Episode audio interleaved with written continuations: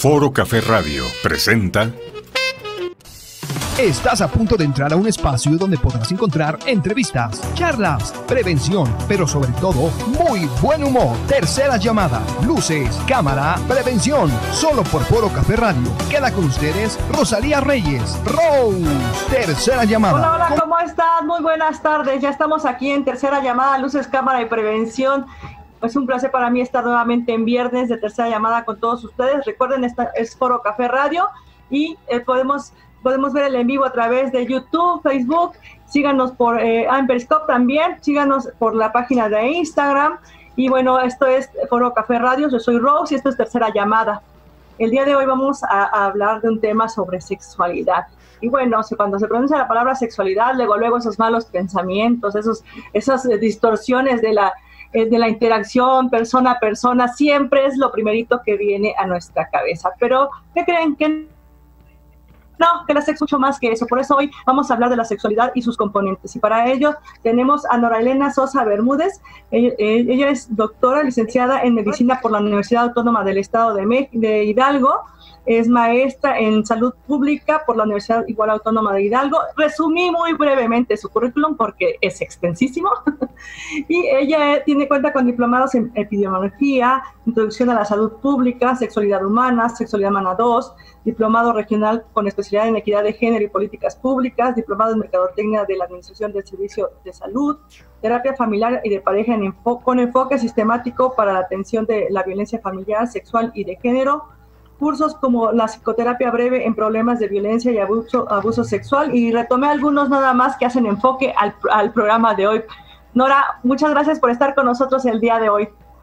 Gracias a ti, Ros, por haberme invitado. Yo estoy muy contenta de participar contigo en este programa y saludo a toda tu audiencia. También gracias. Pues muchas gracias. Y, bueno, como por ahí se nos pueden barrer algunas cosas, en lo personal quiero platicarles que eh, para mí es un orgullo tener a, a Nora como invitado porque pues hay, es, es prima consanguínea, somos primas hermanas y estoy muy orgullosa de todo lo que haces, por supuesto, prima. Y eh, bueno, en este momento es como, como eh, tu profesionalismo por el que estás aquí, pero con la confianza que nos tenemos, no dudo que en algún momento a una u otra nos digamos alguna cosa muy familiar para nosotras, ¿no? Esto para aclarar a la audiencia, digan, ¿qué dijeron? y bueno, como comentaba ahorita en la introducción del programa, siempre que hablamos de sexualidad, obviamente pensamos en personas adultas interactuando cuerpo a cuerpo, eh, haciendo un acto sexual, teniendo un, un, cosas que finalmente no son eh, ajenas a lo que es la sexualidad, sin embargo es solamente una parte de ella. Así es, este Ros. Fíjate que cuando nos hablamos de la sexualidad, sí todo el mundo dice, es sexóloga, seguramente te va a, decir de memoria el Kama Sutra, ¿no? Pero no, no es exactamente como tú dices, la sexualidad tiene que ver con muchas partes de nuestra propia persona y nuestra personalidad. Y sí, las relaciones sexuales eh, es una parte importante, obviamente, pero que también tiene su propio estigma, porque yo no, no sé, pero he escuchado cuando de repente doy una terapia, de que los jóvenes ¿no? de 20, 25 años, cuando se ponen a pensar que sus papás de 50, 60 años tienen relaciones sexuales, dice, ay, no, no, no me diga, guácala. O sea, piensan que solamente los jóvenes tienen derecho también a esta parte de la sexualidad, ¿no? Claro.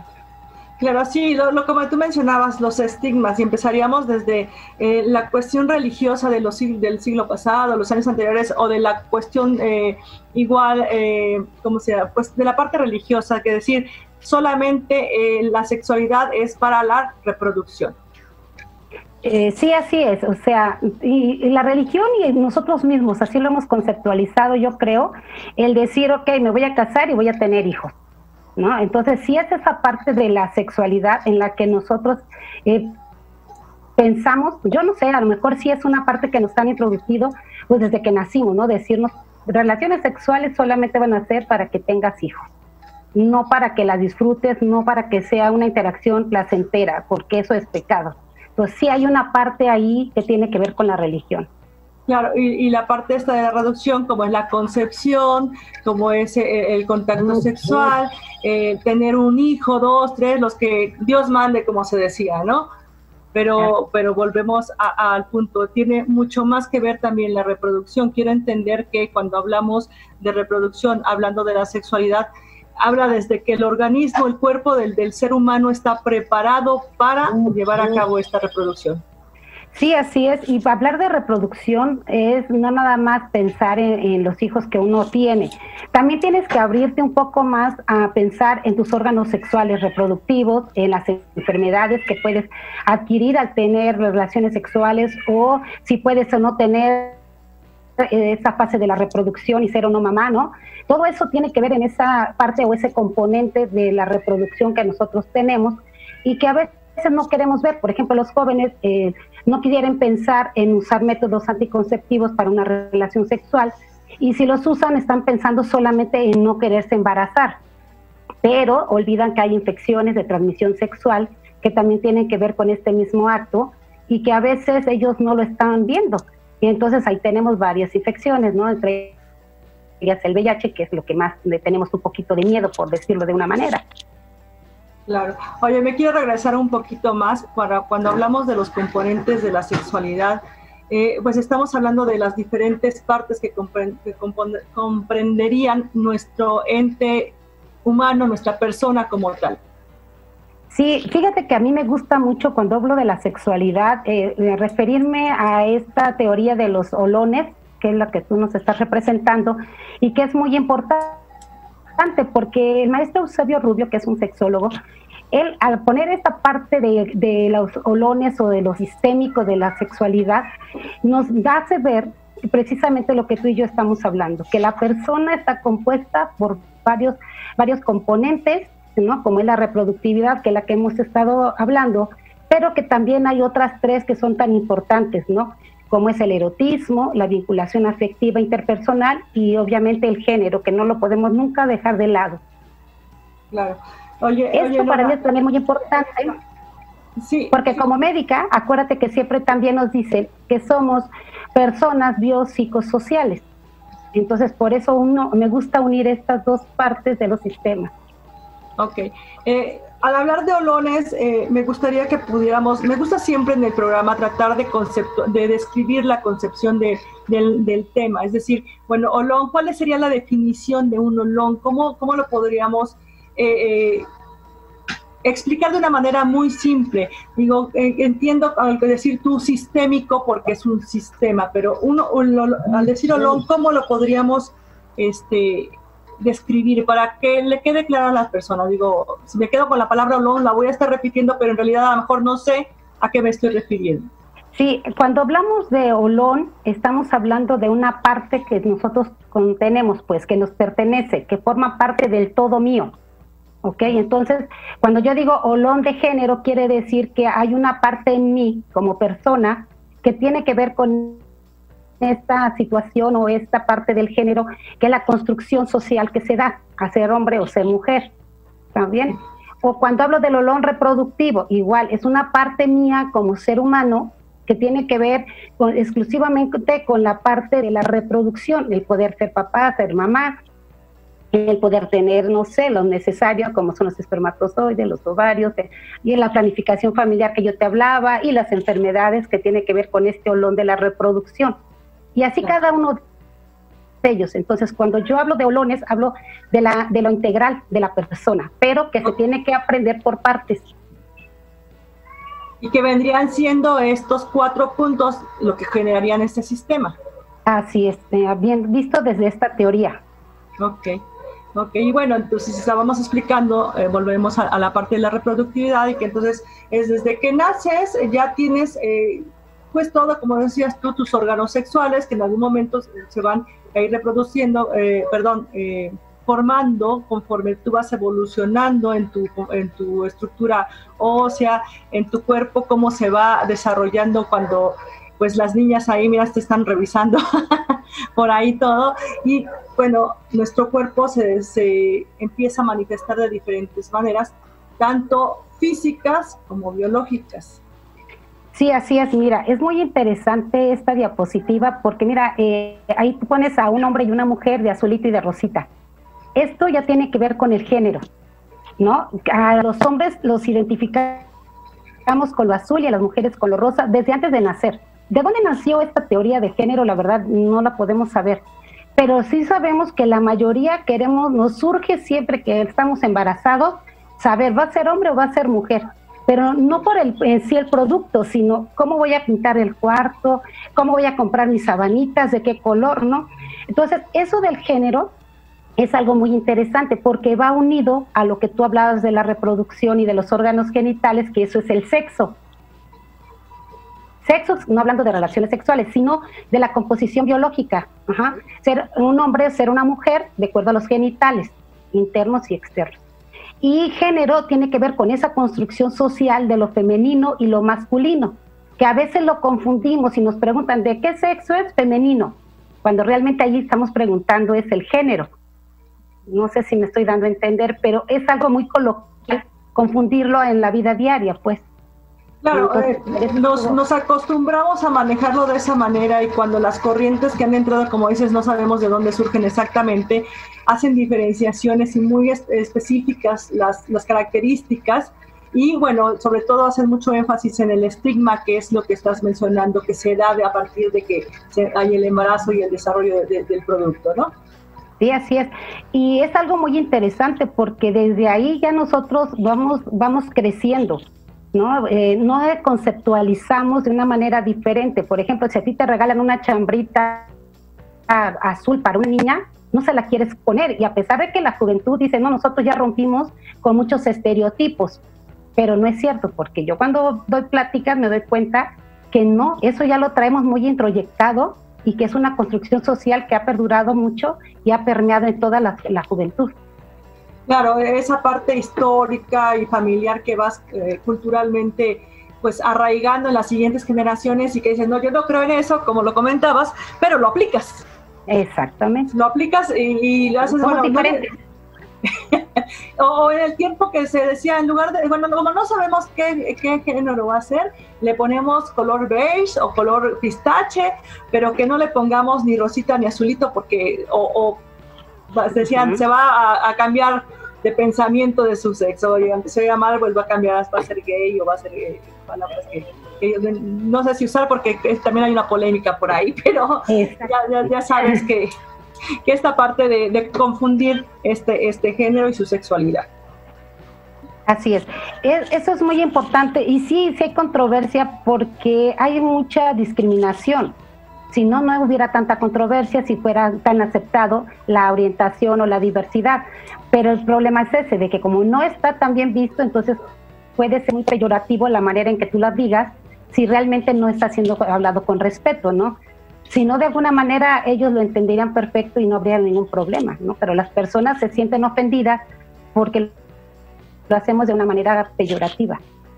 Claro, y, y, creo que en, este, en esta parte, bueno, actualmente como comentabas tú, a pesar de que los chavos de veintitantos años pueden decir que ya se rompió con ese estigma, sigue permaneciendo. Quizás alguna ventaja que tengamos en este momento es que en la educación formal de la escuela se empiezan a incluir este tipo de información de la no discriminación, de la equidad de género, de la inclusión y esos términos que, están haciendo poco a poco eh, énfasis en la nueva educación. Fíjate que sí, y también eso eh, se está incluyendo a nivel institucional, lo cual es algo muy, muy bueno, el hablar de un lenguaje incluyente, no sexista, porque eso nos permite, aún a los que no estamos tan chavos, a darnos cuenta de que hay cosas que estamos haciendo de tiempo atrás, pero de una manera como muy rutinaria, como muy sin pensarlo, pues, ¿no? Muy cotidiano. Y que a la mera hora resulta que no es así, hay errores, ¿no? Hasta para hablar, también tenemos que tener la propiedad de hablar para precisamente ser incluyentes. Claro. Y bueno, eh, ese seríamos, ya eh, hablamos un poco de género, de la reproducción y bueno, eh, tal vez iríamos a la parte, dejemos el erotismo al final porque creo que la parte es más enfática en la que nos enfocamos generalmente cuando hablamos de sexualidad es precisamente en el erotismo como daba, eh, comentaba en el principio. Vamos a la parte vínculo afectivo que finalmente es también tan esencial e importante para la construcción de todo este sistema. ¿Te parece? Eh, sí, yo creo que sí es importante verlo. Y fíjate que cuando hablamos de la vinculación afectiva, también es, tenemos ahí como que algunos asegúnes, porque a veces pensamos que solamente estamos pensando en la relación de pareja nuevamente. Y no, nosotros como personas pues nos relacionamos con muchísimas personas diariamente. Claro que el primer entorno es el de pareja y luego el familiar y luego ya se puede dar el comunitario. Pero en todo eso tiene que ver también cómo yo pienso y cómo yo soy. Entonces me relaciono de acuerdo también a cómo fui creciendo y como fui aprendiendo ¿no? en mi núcleo familiar. Entonces, a veces crecemos, y lo hemos hablado tú y yo en muchas veces, en que crecemos con a lo mejor poco afecto. Y entonces nos es muy difícil cambiarlo. Y a pesar de que pudiéramos, ¿no? Porque todo esto es aprendido. Entonces se puede reaprender y cuesta mucho, ¿no? Esta parte del vínculo.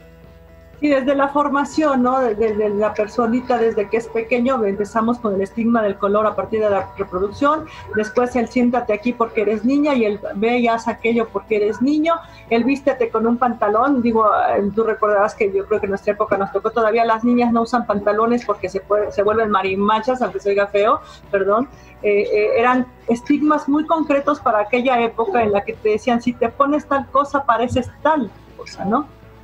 Sí, y, en el vínculo, por ejemplo, eh, de una niña con su papá, era todavía más, ¿no? O sea, era como más una separación porque había muchos tabúes de es un hombre y como hombre lo veías, no como papá, y entonces eso no te permitía tener un vínculo afectivo muy cercano, sino más bien era un poquito alejado, ¿no? Cosa que no ocurre con las mamás y los hijos. Ahí sí el vínculo se vuelve más fuerte porque hay esa oportunidad de la mujer que tenemos precisamente en esta otra parte del género, perdón que lo revuelva, pero es que los colones son así, son sistémicos y no están colgados independientes. Entonces, ahí también a las mujeres nos dan permiso de poder demostrar eh, nuestras emociones, a besar, a abrazar, a papachar, y no nada más con los hijos, sino también con las amigas, con la familia y los hombres como que un poquito así, un poquito de lejos, ¿no? Y nada más se dan a lo mejor un golpe en la espalda y hola, ¿cómo estás? Y eso es el afecto que ellos se demuestran porque está mal visto que se abracen o que se besen y digan, no, pues esto pareciera que son homosexuales, ¿no? Entonces, toda esta parte tiene mucho que ver. No, inclusive en la parte del varón también era esa situación de algunos padres decirle a la madre, no lo abraces tanto porque lo vas a volver, ¿no? O porque ella, sí, también había esa parte. Y la otra, el, no, el, el acotar esa parte eh, de expresar sus emociones como varón, de manifestar sus sentimientos, su sentir para con una persona, ya fuera padres, ya fueran hermanos, ya fueran hijos, no importaba la relación del vínculo, sino era más bien una forma de demostrar vulnera eh, sí, verse eh, vulnerables, verse débiles. Débiles, exacto. Sí, Mira, todo eso tiene que ver con el género. O sea, esta parte de la vinculación que estamos hablando afectiva tiene, está muy relacionada con el género. O sea, cómo debe de ser un hombre y cómo debe de ser una mujer. Es esa construcción eh, social del género. Entonces, un hombre, pues debe de ser, un hombre debe de ser fuerte, debe de no llorar, porque si llora demuestra debilidad, demuestra vulnerabilidad. Entonces, al hombre tiene siempre que estar aparentando que no le duele, que no siente pero lo peor es cuando está en su relación de pareja o de padre, ¿no? Porque sigue siendo esa, esa parte acartonada de las emociones porque no ha aprendido a que puede ser diferente. Una cosa es lo que aprendí, pero otra cosa es lo que yo puedo hacer diferente a lo que viví, ¿no? Claro. Claro, y bueno, eh, como bien decías, tiene relación con el género, pero volvemos a la parte de este sistema que no puede ir separado. Finalmente van tan ligados que uno sin el otro eh, eh, genera una distorsión en la persona de alguna manera. Sí, porque se supondría que tendremos que buscar que haya un, equilibrio entre estos cuatro olones para que el sistema esté realmente bien. No podemos nada más pensar en tener relaciones sexuales para tener hijos, pero no placer, porque entonces solamente estarían relaciones sexuales en el momento en que estás ovulando y nada más con ese fin. Y como yo no quiero tener uno o dos, pues ya no quiero tener relaciones. Ahí ya le sumaría yo también la parte afectiva, porque bueno, si actualmente eh, hay cuestiones que se han evolucionado más libremente en la que las parejas tienen pues solamente relaciones para tener placer, que es más enfático en, estas, en esta época. Sí, anteriormente, primero era solamente para la reproducción, después era eh, esa parte de, ir manifestando el vínculo amoroso para poderte casar, tener hijos o, relacionarte con la otra persona. Bueno, actualmente ya hay una libertad todavía más amplia, pero sí sigue manifestándose y por supuesto estando presente esta parte afectiva.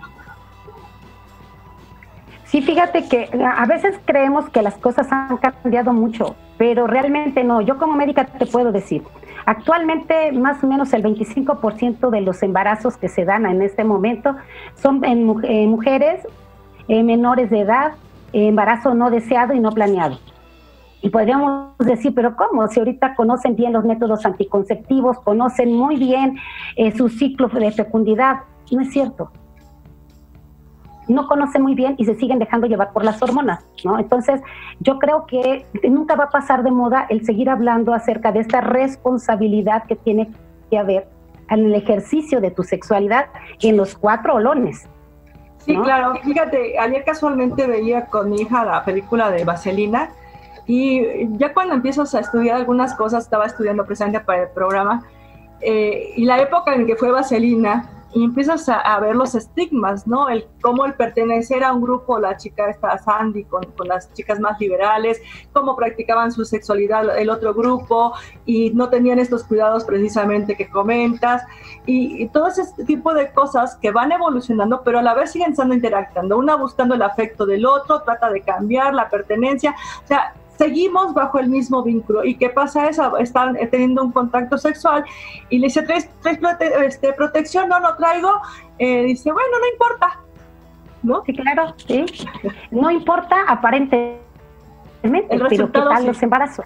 O, las, o las infecciones de transmisión sexual que, que tampoco las podemos soslayar y decir es más importante no estar embarazada a más importante no tener SIDA o más importante no tener virus del papiloma. O sea, como que no pudiéramos sopesar en una balanza, al menos yo como médica no podría. Para mí las tres cosas son igual de importantes. Claro, y también me encuentro que la parte de la reproductividad no quiere, no, no es 100% relativa al, al embarazo, al funcionamiento de los órganos sexuales en la reproducción, que también puede darse esta parte de que eh, las personas, pues ahora con, con, el in vitro, el embarazo in vitro, por ejemplo, puede, puede desarrollarse, no es contacto quizás persona a persona, hay otros métodos y quizás también desarrollar esta parte en, el, eh, en la adopción. Sí, claro, o sea, la reproducción no tiene nada más que ver con el que tú puedas o no tener hijos. ¿no? Actualmente eso sí se ha, evolucionado favorablemente y la gente lo ha sabido aprovechar, ¿no? Porque de alguna manera el que tú puedas adoptar a un, a un bebé o, como tú dices, tenerlo in vitro, pues es algo que se puede hacer, ¿no? Sin embargo, el cuerpo, nosotros, para nosotros la reproducción tiene que ver con esos órganos y cómo esos órganos evolucionan e involucionan con la edad. ¿no? Entonces, cuando hablamos de reproducción, también estamos hablando de enfermedades que pueden irse dando de acuerdo a tu edad también. ¿no? Claro, claro sí hay eh, las etapas de fertilidad y bueno, después, eh, sobre todo nosotros las mujeres, esta parte de, que en la menopausia para nosotras sí es perder esa reproductividad, ¿no?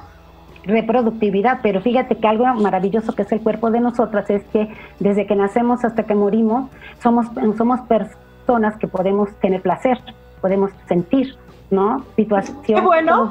no es tanto. Qué bueno que lo toques de esa manera porque esto creo que es también una parte de los estigmas sociales que existen. Sí, eh, eh, hubo algún tiempo en que esta, este estigma se, se, refería a que la mujer una vez que llegaba a la menopausia dejaba de sentir placer o de proveer placer. Porque solamente estaba pensada eh, para poder tener hijos. Y sí, para tener hijos sí tenemos una fecha de caducidad. Nuestros óvulos tienen un tiempo, nacen con nosotras, desde que nacemos, nacemos con el número de óvulos que vamos a tener durante toda la vida y que son nuestras menstruaciones o nuestros embarazos. Entonces, si hay un momento en que esos óvulos se reabsorben y ya no podemos tener familia, ¿no? Tener hijos de una manera natural. Sin embargo, actualmente yo he escuchado de mujeres mayores de 60 años que se han embarazado. Entonces tampoco la fecha de caducidad la sabemos exacta, algunas a los 40, otras a los 60, no sabemos, ¿no? pero lo que es el placer, eso no se pierde. Eso, eso es muy bueno que lo, que lo comentes porque creo que aún a esta época del siglo XXI es algo que se sigue manejando como un estigma en algunos eh, grupos culturales. Por supuesto, quizás no todos, pero sí se sigue siendo marcado y eso también genera otro tipo de respuestas de la parte masculina hacia, hacia las mujeres. Es que a nosotras nos han enseñado que solamente debemos de ser mamás y esa es otra parte del género, ¿no? Pero cuando hablamos de erotismo es otro el canto, ¿no? O sea, en el género nos dicen, no, es que tú nada más debes de procurar tener hijos y no placer. Pero en el erotismo, en ese olón tan bonito, nos dicen, no es cierto, tú puedes tener placer, tengas o no hijos. Y no hay caducidad para tener parejas, porque también nos dice, ¿cuántos años tienes? No, pues tengo 60, no, pues ya, ¿para qué quieres marido, pareja, lo que quieras, ¿no? Y entonces, esa es una parte de lo de la sociedad, dice. Así es, vamos a quedarnos ahí porque vamos a entrar a la parte efectiva y, cada vez más enfática. Por aquí tengo algunos, eh, Valentina Gómez nos está viendo, Martina Aurelia Bermúdez Arenas lo está viendo, Rubén Darío Sosa nos está viendo, eh, Bermúdez te está viendo, creo comentarles que todos son familia. y muchos saludos a todos ellos, dice Martina Aurelia, saludos prima, hermosa y hermosas y muy, muy profesionales, Dios las bendiga, gracias Aurelia, e igual para ti, saludos, saludos mi querida Rose, como siempre, excelente tema, Valentina Gómez, la directora de nuestro programa, muchas gracias por estarnos viendo y seguirnos como siempre, y bueno, acuérdense que los programas son para compartirse y son una, la idea es educarnos de manera conjunta, porque todos aprendemos de todos y este programa, como yo siempre lo he dicho, podrá ser temas polémicos, podrán ser temas eh, que no está, que rompen ciertos paradigmas, pero la idea es dejar algo ahí que te eduque, que te enseñe, que te genere un poquito más de curiosidad. Nada es impositivo, todos podemos aprender de todo lo que nos sea beneficioso y queramos aprender. Y bueno, yendo a la parte efectiva, Nora, con, donde estábamos eh, en este momento, esta, esta situación que hablabas de la, de la sexualidad, a, a, los que llamamos eh, de adultos mayores ha sido hasta cierto punto acotada pensando precisamente sol, solamente en la parte reproductiva y no en la parte de placer, de sentir, de emoción, que esto es, nos dura hasta que nos morimos. Sí, así es. O sea, eh, en esta parte del vínculo, yo creo que los seres humanos estamos hechos para estar rodeados de otras personas. O sea, no, no somos ermitaños, no vivimos en cavernas, vivimos en una sociedad y eso es el vínculo precisamente el que nosotros sepamos y queramos tener un, grupo de personas que nos apoyan emocional y socialmente es bueno, ¿no? Salen muchos memes de las mujeres de que debemos de tomarnos aunque sea un cafecito por semana porque es saludable. A lo mejor lo toman a broma, pero las mujeres nos ensimismamos tanto a hacer el rol de mamá y de la reina de la casa que nos olvidamos de ese vínculo, o sea, decimos, ay no, yo que voy a ir a tomar un café, eso es para las que no tienen nada que hacer. Yo les quiero decir que no es cierto, todas tenemos mucho que hacer, ¿no? Pero el que hacer, hablando nuevamente de los roles de género, debe de ser compartido, así es una parte de una colaboración, no me toca nada más a mí, nos toca a todos. Entonces, el brindarnos ese vínculo, esos, esos gustitos de estar de repente con amigas de cualquier grupo, ¿eh? no estoy hablando exclusivamente social, puede ser religioso, espiritual, como lo quiera, ¿no? Escolar, porque muchas nos gusta estudiar, no importa la edad que tengamos. Esos vínculos nos ayudan mucho a ser diferentes, nos ayudan a encontrar una paz y nos ayudan también a encontrar un equilibrio emocional, ¿no? Que a veces es muy, hace mucha falta y no ensimismarnos, porque entonces aquí también vienen otros tipos de problemas ¿no? Las enfermedades mentales. Podemos hablar de la depresión, de la ansiedad, que tiene mucho que ver precisamente con esta parte de creer que yo ya no sirvo para nada porque ya no te puedo tener hijos, por ejemplo, ¿no? Y entonces las mujeres nos deprimimos y decimos, no, pues ya no sirvo, o sea, ya se acabó mi función en esta vida, cuando no es verdad, ¿no? Entonces, las enfermedades mentales también las tenemos que considerar como parte de esta olón de los vínculos afectivos que debemos de considerar. Claro, y este vínculo afectivo también nace con nosotros, ¿no? Sí, imagínate un bebé como tú lo ves, le, le das de besitos y todo, él responde de una manera agradable y conforme va creciendo, más, ¿no? Va demostrando su amor hacia la persona, porque eso es algo que lo traemos innato, ¿no?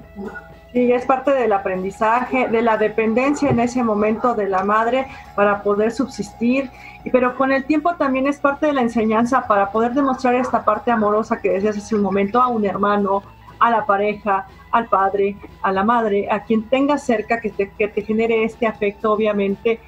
Este, este aprendizaje nace con nosotros. Si no es así tan enfático, obviamente nos cuesta, como comentabas hace un momento, eh, el demostrar lo que sentimos, lo que vivimos y pues muchas veces hacer deficiente esta, esta afectividad, porque si no le demostramos a la otra persona, a lo mejor con una palabra, con una caricia, con una acción, el hecho de cuánto amamos su presencia o nos importa, pues esa parte va haciendo deficiencia en los vínculos entre los demás, ¿no?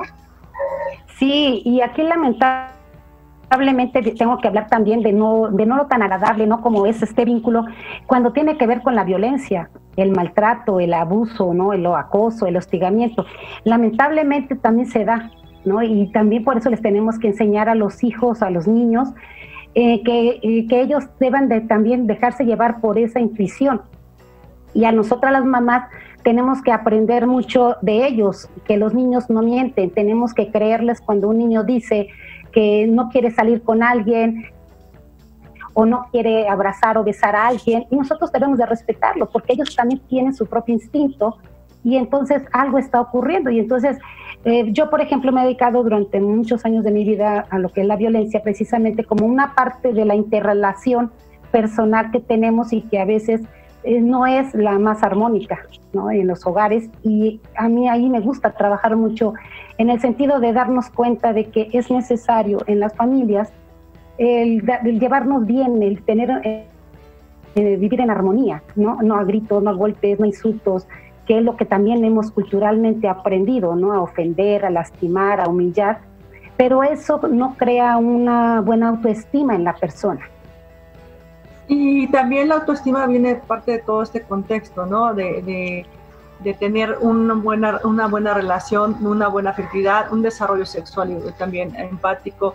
Eh, aquí la cuestión es de cómo yo me voy a sentir, como yo me, me, he conformado en toda esta estructura de crecimiento, voy a hacer esta funcionalidad de los solones, como lo estabas mencionando, todos los componentes que suman uno solo en sí, que es mi ser.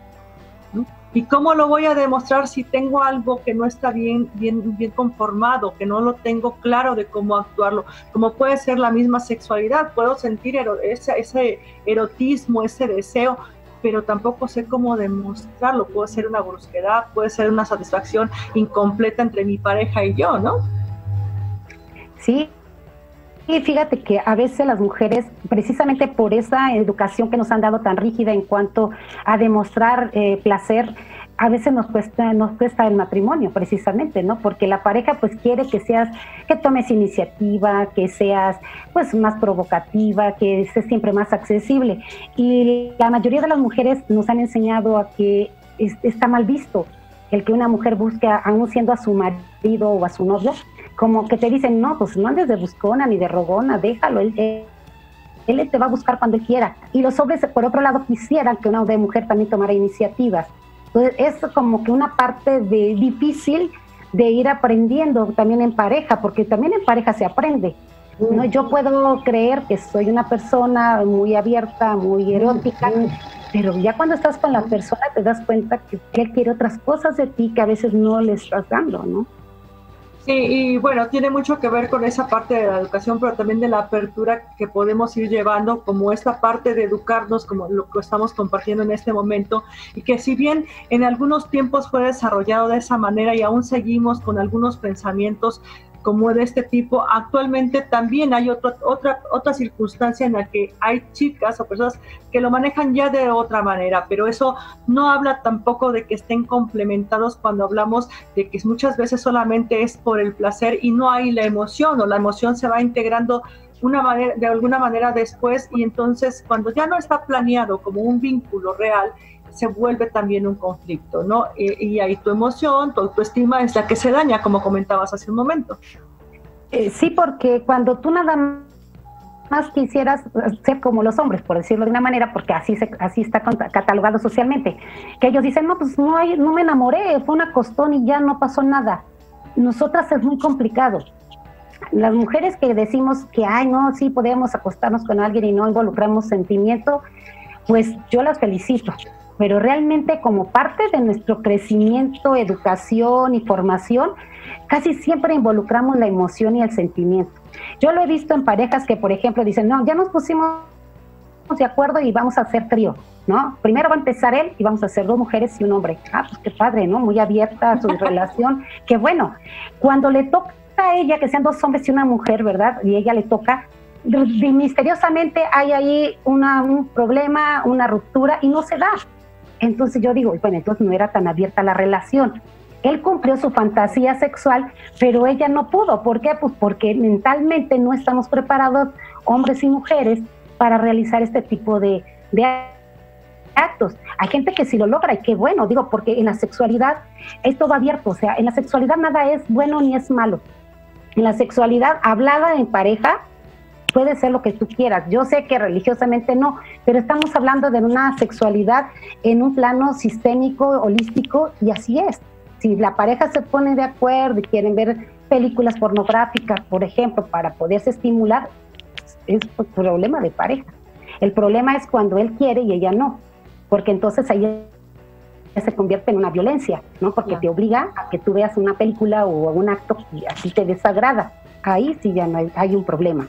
Lo mismo si hacen tríos, lo mismo si hacen lo que intercambio de pareja, lo que hagan en la sexualidad. Si está consensuado y realmente lo llevan a cabo y los dos están bien, pues qué bueno, ¿no? Pero es, difícil. Claro, claro, sí, me estaba riendo porque efectivamente, igual que tú, he escuchado a gente que dice, ah, sí, con dos mujeres, no varones, que digo dos mujeres, y cuando efectivamente le toca a ella, dice, bueno, ahora vamos a hacerla contra dos varones, eh, eh, sí, ellos se retractan de, primera instancia. Y, la verdad, digo, nos da risa o me da risa, eh, porque se, vuelve a marcar esta, este estigma de, del macho, del dominante, de pues la mujer no puede hacer esa contraparte de ser libre en su decisión sexual en, muchos casos, ¿no? No todos, pero sí, sí los hay.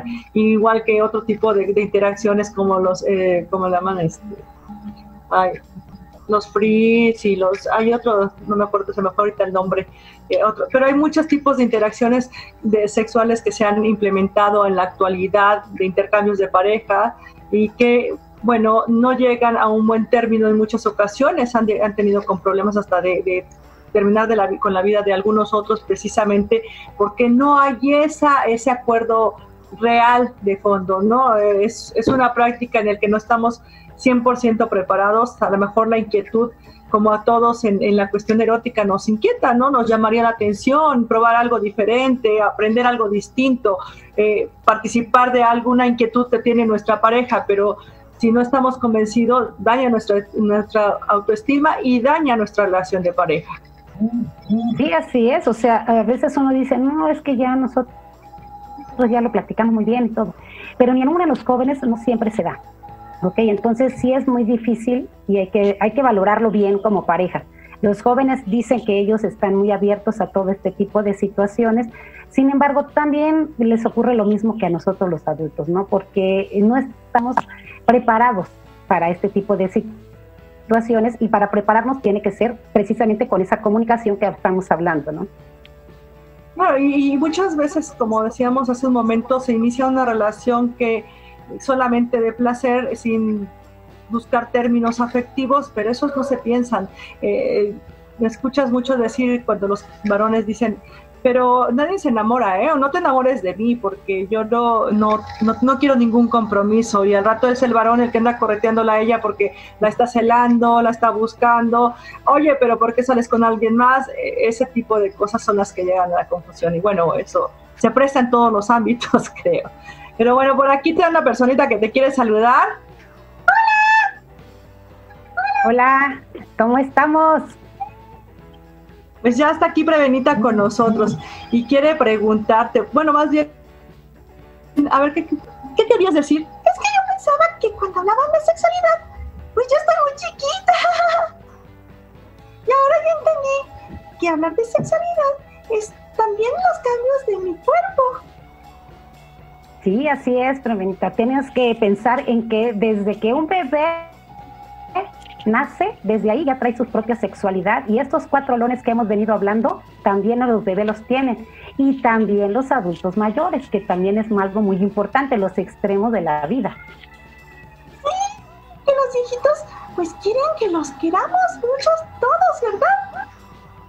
Claro, los seres humanos que somos muy queridos, muy amados, muy respetados, somos felices y somos personas que somos realmente más estables emocionalmente, pero también en las relaciones que tengamos con los demás. Porque la afectividad es entre todos. Puede ser mío para mi mamá, mi mamá, mi papá, mi abuelita, mi mamá, mis amiguitos también. Es el amor y la afectividad, ¿verdad? Sí, claro. Entre los amigos también debe de haber amor y respeto. Acuérdate, porque por eso han surgido tantos síndromes que tienen que ver con la violencia, por esa falta de respeto a esta, a esta afectividad que nos damos con los demás. Entonces, el respeto es muy importante. Y, bueno, lo que se refiere Benita es que cuando hablamos también de sexualidad, de afectividad, pensamos generalmente en la pareja, ¿no? Yo que voy a querer al otro, ¿no? Pero bueno, está, está el amor fraternal a nuestros padres, a nuestros hijos, eh, la, la, filialidad que hacemos con, los, con nuestros amigos, con nuestros allegados, hasta con nuestros compañeros de trabajo, que de repente no nos damos cuenta que hay tal cercanía y apoyo entre nosotros y ya hay un afecto de por medio que nos, nos da ese eh, soporte emocional de unos a otros. Sí, es, es importante el que, el que se dé uno cuenta de esas, de esas situaciones. O sea, es lo que yo te decía, tenemos varios entornos. No, primero es el personal, primero yo misma, ¿no? Mi microentorno. Primero mi amor, mi respeto, mi cariño hacia mí misma, pero después va hacia mi pareja, hacia mis hijos, hacia la familia y hacia, los familiares, también los más alejados que llamamos familia ampliada pero también los amigos forman un rol importantísimo. Más de ocho horas estamos ahí con ellos, cinco días a la semana, los que estamos en oficinas. Entonces imagínate si no va a haber vínculos afectivos entre nosotros. ¿Y en la escuela también? Ocho horas en la escuela también algunos, ¿no? Entonces sí, claro. Sí, así es, en la escuela, en, todos lados. Fíjate que a veces nos pasa últimamente que hace uno tras, bueno, hace unos traslados de transporte muy largos encuentras constantemente a las mismas personas y, aunque no las trates directamente, aunque no haya hasta a veces ni un saludo, vas observando si se siente bien, si le pasa algo, y haces un vínculo con las personas de otra manera. Y algo que has estado mencionando y creo que es sumamente importante, y no solo para las mujeres, sino también para los hombres, es darnos ese tiempo, ese tiempo personal, ese, ese tipo, dicen por ahí una eh, frase, ¿quién te va a querer más que tú mismo? Sí, así es.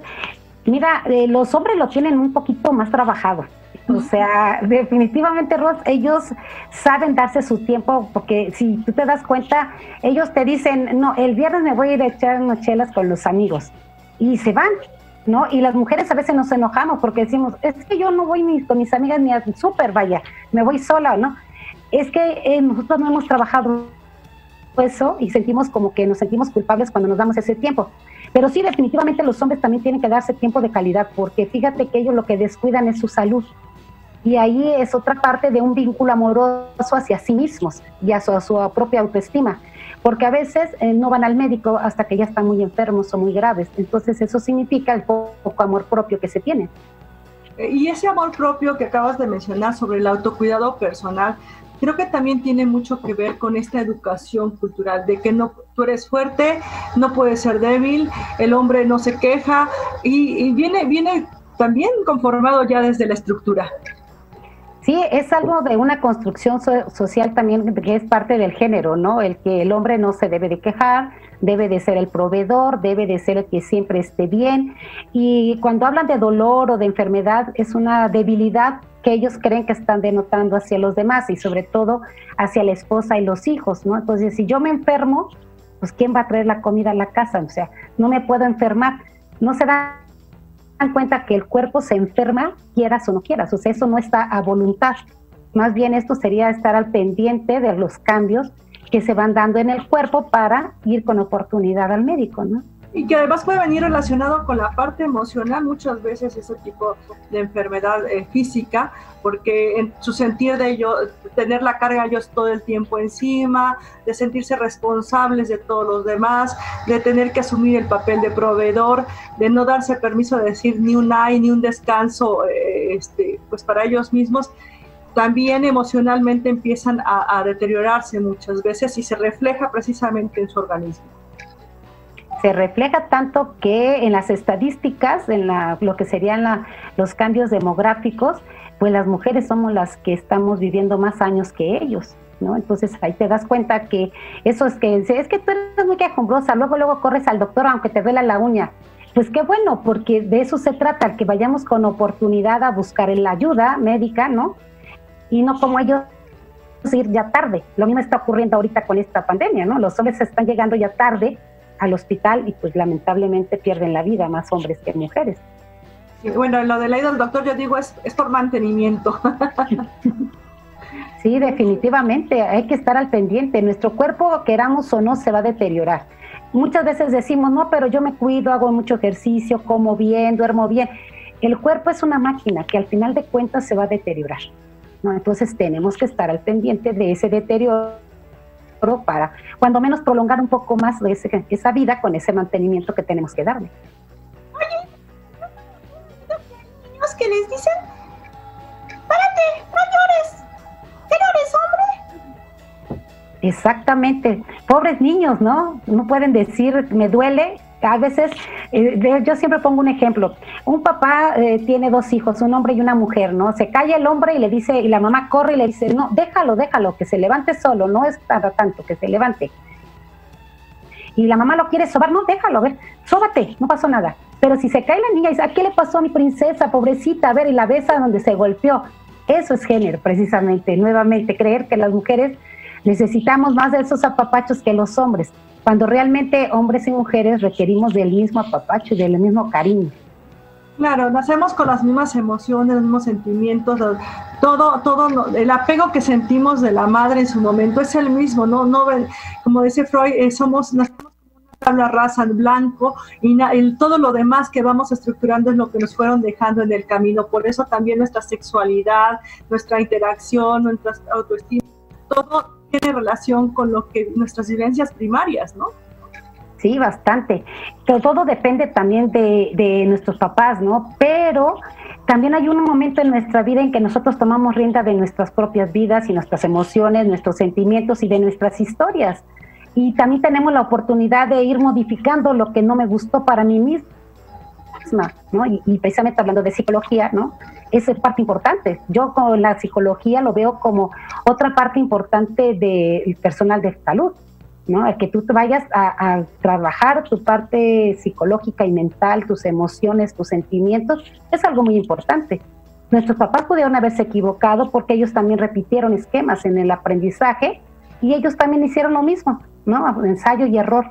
Pero nosotros tenemos más herramientas para estar más sanos, para estar mejores y poder tener una convivencia más armónica y más estable. Oye, sí, yo puedo investigar muchas cosas y aprender más. Así es, ¿verdad? Este, Nora, igual que Prevenita se ha vuelto una gran investigadora, nosotros podemos irnos proveyendo de más información. Ya no hay, no hay, no hay límites para hacerlo. Creo que actualmente hay tanta información en redes y creo que todo el mundo está en redes. La mayoría de la gente, salvo a lo mejor en zonas donde no hay la comunicación adecuada, pero no falta hasta ya un teléfono que alguien tenga y está chateando, investigando, buscando alguna información y, creo que el que llegara a quedarse en algún eh, momento de estos que comentábamos de no tener toda la información es porque así lo decide. Y, pero fíjate que a veces creemos que los jóvenes, por ejemplo, yo, bueno, pues trabajo con jóvenes también, el que los jóvenes lo saben bien, buscar toda la información adecuada, pero ¿qué crees que a veces se van a la basura del internet o del o del mail, Pues qué es lo que tienen que hacer también ellos, buscar información, pero que sea realmente información que sea verdadera, que sea fidedigna, que sea confiable. En la medicina nosotros la llamamos precisamente así, medicina basada en evidencia porque luego a veces queremos aprender de, no sé, de la revista que venden en el súper Y pues yo no dudo que habrá profesionales también ahí, pero no es el medio más adecuado para si queremos realmente aprender cosas que sí sean ciertas, ¿no? Entonces también tenemos que aprender en las redes a buscar información para que nos ayude a crear un buen concepto. Sí, claro, por supuesto. Oye, Nora, pues estamos a unos minutos, todavía nos faltan algunos, pero antes de que nos empiecen a cargar con el tiempo, compártenos, no sé, algo, algo eh, dato donde te puedan localizar, te puedan preguntar algo, no sé, tus redes, lo que tú consideres pertinente. Eh, estoy en el Facebook con mi nombre, Nora Elena Sosa Bermúdez, ya que estamos muy, muy creativos, ponemos nuestro nombre completo con mi apellido, entonces ahí me pueden mandar, no sé, si es necesario un inbox o algo, con mucho gusto yo les estaría dando respuesta a tus comentarios o preguntas. Sí, muchas gracias, porque generalmente cuando tocamos temas así, y, aunque parezca absurdo aún en el siglo XXI, sigue siendo un paradigma. Y paradigma para muchos eh, que ten, a lo mejor de, de, nuestra edad, de mi edad, de, inclusive más jóvenes, como tú acabas de decir, no es cierto que los jóvenes tienen toda la información. Eh, yo trabajo, he trabajado en algunas universidades y te das cuenta que los chavos efectivamente desconocen muchas cosas y que esta parte que comentabas hace un rato de, de la prevención es nada más para el embarazo, no es para, para cuidarse de sí, de, de algún este de, de alguna enfermedad este, de transmisión sexual. Eh, eh, ellos a pesar de tanta información, eh, quizás volvemos a tocar el punto, como decías hace un momento, de la pandemia, hay tanta información que nos lleva a desinformación.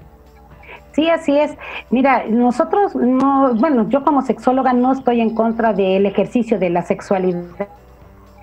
Si es plena como lo que estamos hablando ahorita, pues qué mejor, ¿no? Si la persona está feliz y te, y te relaciona bien, está protegiéndose para no tener, no que desean un embarazo en este momento, pero también no quieren tener una infección de transmisión sexual, pues bienvenido, ¿no? Es una persona que está siendo responsable en el ejercicio de su sexualidad.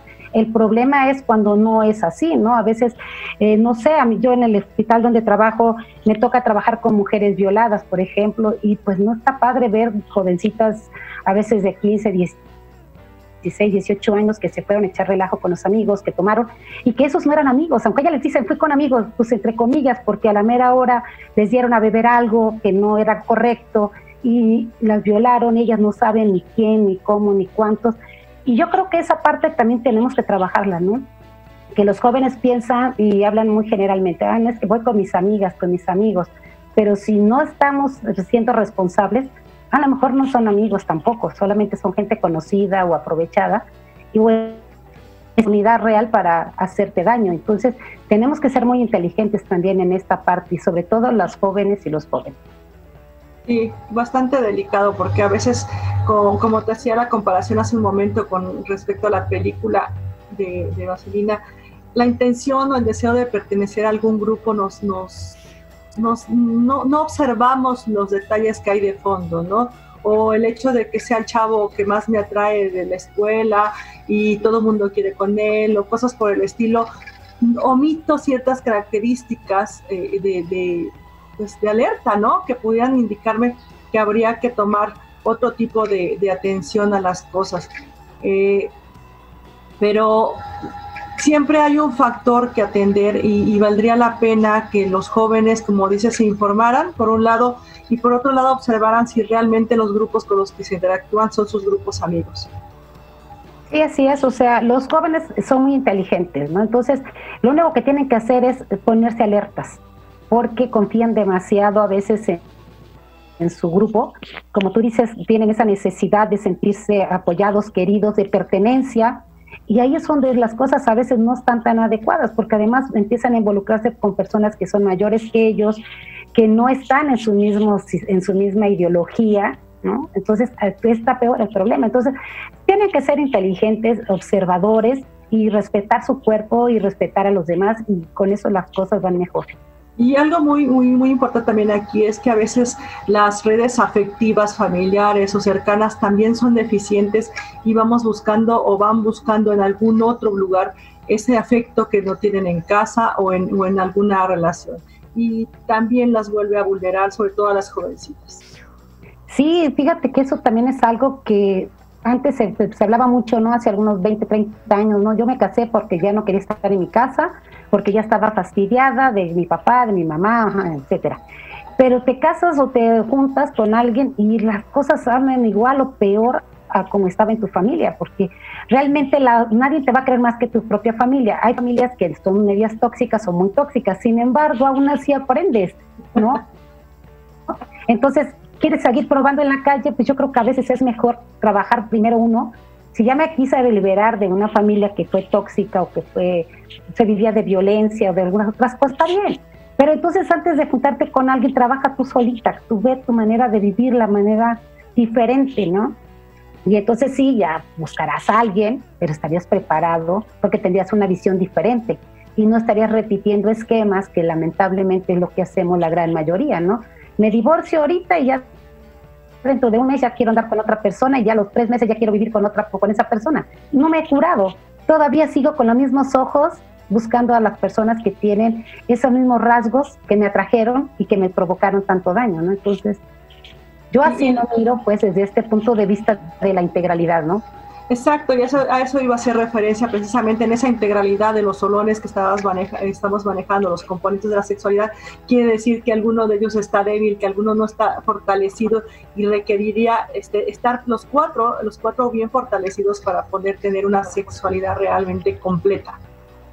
Yo creo que con lo que hemos platicado aquí eh, ahorita en esta tarde, pudiéramos hacer cada uno de nosotros una pequeña evaluación acerca de qué es lo que me está faltando. A lo mejor no he ido al médico porque no me he tomado el papá Nicolau, no me he hecho una exploración de mama, entonces pues ahí está el olón de la reproductividad abandonado, ¿no? O a lo mejor no me hablo con mis hijos, estoy muy molesta, no sé. Entonces ahí está el olón de, de lo afectivo, ¿no? O a lo mejor en mi género yo no estoy conforme con lo que soy, con lo que vivo, entonces quiero hacer un cambio en mi vida, pues a lo mejor hay que trabajar en ese olón del género. A mí, por ejemplo, no me gusta ese rol de que tengo que hacer todo el que hacer en casa, ¿no? Por ejemplo, entonces, pues hay que cambiar ese rol que no me gusta, ¿no? Y intercambiarlo. El chiste es que vayamos como que evaluando un poco todos estos solones y podamos, siempre hay oportunidades, como dice Prevenita, ¿no? Para mejorar, para prevenir, pero mí para mejorar. Pero está muerta de la risa porque a ella tampoco le gusta lo del quehacer. No. sí, estamos en cuáles. Y nos faltó, creo que no, no, ya están los, cuatro ahorita comentaste, ¿no? El erotismo. Fíjate que eso no me gusta mucho porque la gente se espanta, pero también en eh, la sexualidad tampoco necesitamos de tener a una pareja, ¿no? es, es más, en la sexualidad los sexólogos hablamos del autoerotismo. ¿No? Y de repente la gente se escandaliza un poco eso de que tú te toques o tú te conozcas, pero es tan importante como para poderle decir a alguien, ¿sabes qué? Que me muerdan la oreja.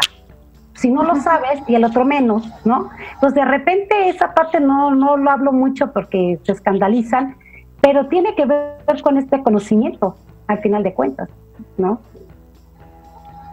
Oye, por aquí tengo a Juanis Fuentes, dice que muy interesante, y Jade Sosa le dice, atención prevenita con los conocidos, no hay que ser tan confiados. Bueno, referente a lo que estábamos comentando hace un momento. Y bueno, sí, es cierto que con relación al erotismo, al, cómo desenvolver nuestra sexualidad, al cómo autorreconocer nuestra, nuestro propio erotismo, mucha gente se escandaliza, inclusive se escandaliza en la parte que comentabas de que el adulto mayor aún siente, aún vive, aún quiere vivir su sexualidad, su, forma de, sentir, sus emociones, aún tenemos muchos prejuicios en esa parte y creo que el hecho de poder realmente disfrutar implica un poco de apertura mental para todos, ¿no?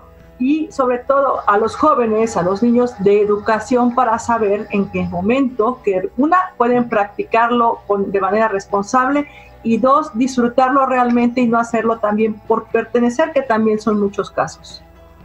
Sí, así es. Eh, lo que yo te decía, no es que estemos en contra de, del ejercicio de la sexualidad de los jóvenes, ¿no? Es, es, su derecho y qué padre, es una edad de la más bonita para poder disfrutar realmente.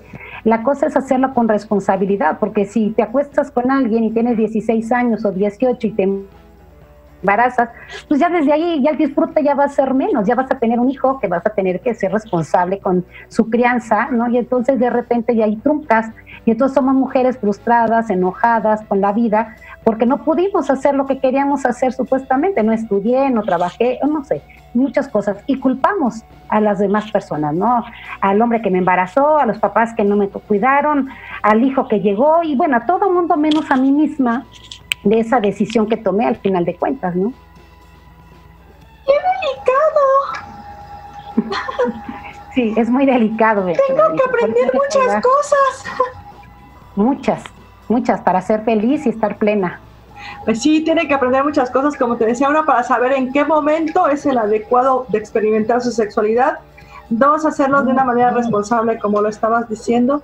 Y tres, de verdad es importante que se haga con el conocimiento de ti mismo y de cuándo es eh, no rebasar tus propias, no volverte más vulnerable a partir de lo que decías, no me voy de mi casa, me voy a hacer otra familia, voy a hacer otras cosas, porque no, no quiero estar, pero voy tropezando.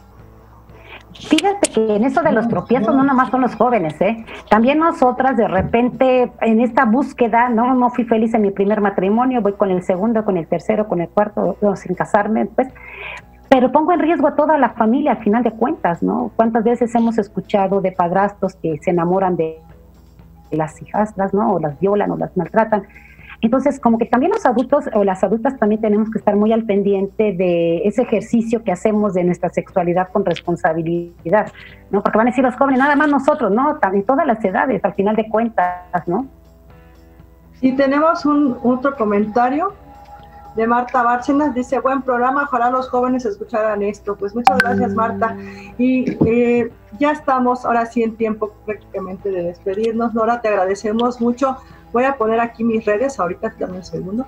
Eh, te agradecemos mucho todo lo que nos has enseñado porque de verdad es un gran aprendizaje, a pesar de que estemos eh, diciendo que somos personas adultas o maduras, la verdad es que aún nos falta mucho que aprender en el sentido de, de poder, pues a lo mejor disfrutar, de reconocernos, de darnos ese tiempo de calidad como seres humanos, seamos hombres o mujeres, y de permitirnos demostrar esa afectividad para con los demás. Cuidarnos, cuidar nuestro cuerpo, nuestra reproducción.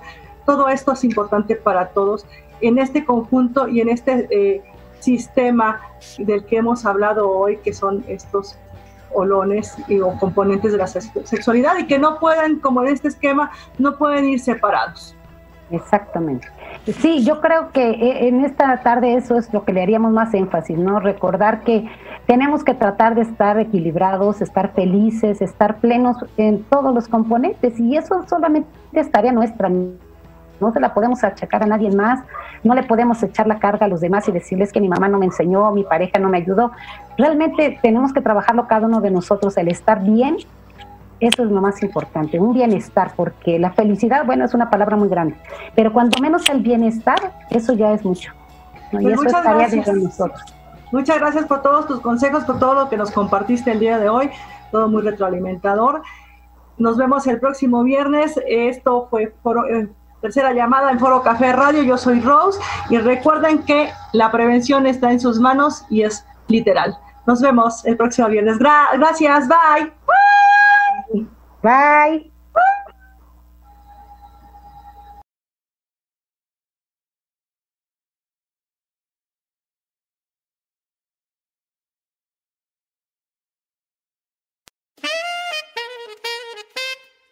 Foro Café Radio